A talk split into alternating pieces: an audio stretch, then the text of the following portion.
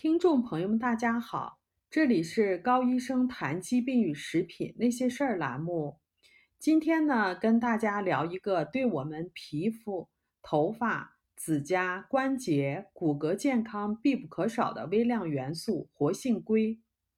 说到硅，大家可能听起来很陌生，其实硅是地球上含量第二丰富的元素，是人体中含量第三丰富的微量元素。它存在于水、植物和动物体当中。机体含硅最高的组织是骨骼、皮肤、头发、动脉血管和指甲，因此缺乏硅首先会影响这些组织的健康。细胞实验发现，硅刺激机体合成胶原蛋白和成骨细胞的形成和分化。硅的重要功能主要体现在以下两点。第一，合成胶原蛋白；第二，组成基底的组织。因此，摄入足够的硅可以有以下的好处：第一个，使皮肤年轻，它增加了皮肤中胶原蛋白的合成，增强皮肤的弹性和强度，减少皱纹；第二，指甲健康；第三，增加头发的密度，促进头发的生长。同时呢，减少掉头发。第四，增加骨质的密度，强壮骨骼，减少老年人摔倒骨折的风险。第五，有利于关节的健康。那么，含硅丰富的食品都有哪些呢？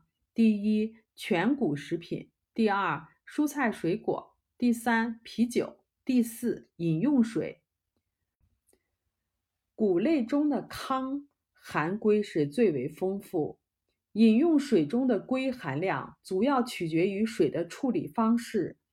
硬度高的水含硅量高于软化水。自来水经过絮凝处理以后会降低硅的含量。啤酒中的硅来自于用于发酵的啤酒的大麦和酒花。肉类、奶制品和精致的谷类。比如说，白面、白米中就缺乏硅。有研究发现，即使饮食中含丰富的硅，但吸收的却很少。尿检显示，摄入含硅丰富的食品，机体并没有充分获得其中的硅。现代人缺乏硅，除了缺少摄入含硅丰富的食品以外，食品本身的硅含量还取决于它的产地。越是雨水丰富的地区，食品中的硅的含量就越低。另外，身体吸收硅需要足够的胃酸。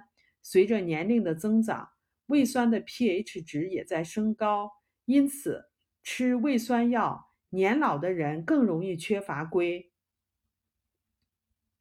英国的调查发现，更年期以后的女性平均摄入硅只有每天十八点六个毫克。远远低于英国的摄入标准。研究显示，每天摄入四十毫克硅有利于增加骨质的密度。但是，北美的人群调查发现，没有一位更年期后的女性达到每天四十毫克的摄入量。研究还指出，补充硅可以纠正硅的缺乏。有多种不同品牌的硅补充产品，身体对不同产品的吸收率。也具有很大的差异，从低到百分之一到高达百分之五十，取决于产品的分子形式。研究显示，硅胶原液和原硅酸产品生物活性高，身体更容易吸收和利用。更多的研究证实，患骨质疏松、动脉粥样硬化、皮肤衰老、头发和指甲脆的人。增加血液中硅的浓度具有良好的治疗效果。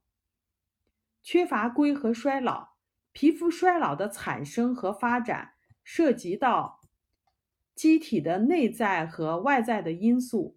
内在的衰老是不可避免的，但其实也是可以降低衰老的速度，还可以逆转过早的衰老。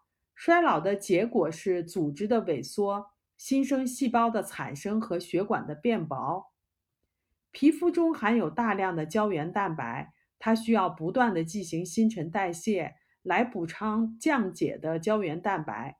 如果胶原蛋白降解的速度大于新生的速度，则衰老将由此而产生。缺乏硅使得机体合成胶原蛋白受阻，缺乏胶原蛋白加速了皮肤的衰老进程。由此可见，缺乏硅加速皮肤变薄，产生皱纹和褶褶皱。外在的衰老因素来自于紫外线、吸烟、污染和缺乏营养。结缔组织中缺乏硅和玻尿酸，以及细胞间质蛋白质的减少，会加速衰老的进程。皮肤、骨骼和关节中含有大量的胶原蛋白，皮肤中胶原蛋白的含量在二十一岁以后每年下降百分之一，因而皮肤的厚度会逐渐减少，弹性逐渐变差。这个过程就直接导致了皱纹的产生和皱纹的加深。三十多岁以后，胶原蛋白合成的速度变得很低下，从而不能弥补因为降解而丢失的胶原蛋白。到了更年期以后，它的变化的速度就更快了，五年之内损失皮肤胶原蛋白的百分之三十，并且每年皮肤的弹性下降百分之零点五五。骨质密度也是随着胶原蛋白的降缺乏而降低。皮肤主要是由结缔组织所组成的，而硅和胶原蛋白是结缔组织的主要成分，因此摄入足够的硅非常有利于抵抗皮肤和骨骼等组织的衰老。头发毛囊的健康也需要硅，头发的生长需要硅。研究发现。含高水平的硅的头发掉的少，同时发质亮丽。缺乏硅导致过多的掉头发、头发干和开叉。指甲的健康也取决于其中硅的水平，因为指甲的主要成分就是硅。缺乏硅，指甲会变软、变脆，容易折断和颜色发黄。缺乏硅还会导致骨质疏松。骨折是老年人常见的生命风险因素，很多老年人因为摔倒而骨折以后就再也没有站起来，直到生命的结束，很是痛苦。而摔倒的一个风险因素就是骨质疏松，即使十分小心，也是很难避免的。硅是骨骼形成的启动者，缺乏硅会影响骨骼细胞的形成。硅还是骨骼的组成成分。硅同时减少了破骨过程的产生。研究指出，硅能够增加更年期以后患骨质疏松女性的骨质密度。高水平的硅促进骨骼的形成，增加骨骼的矿物质密度，减少钙的流失。动物的研究显示，缺乏硅导致骨骼不正常，比如说颅骨和长骨结构的不正常。关节的形态不正常等等。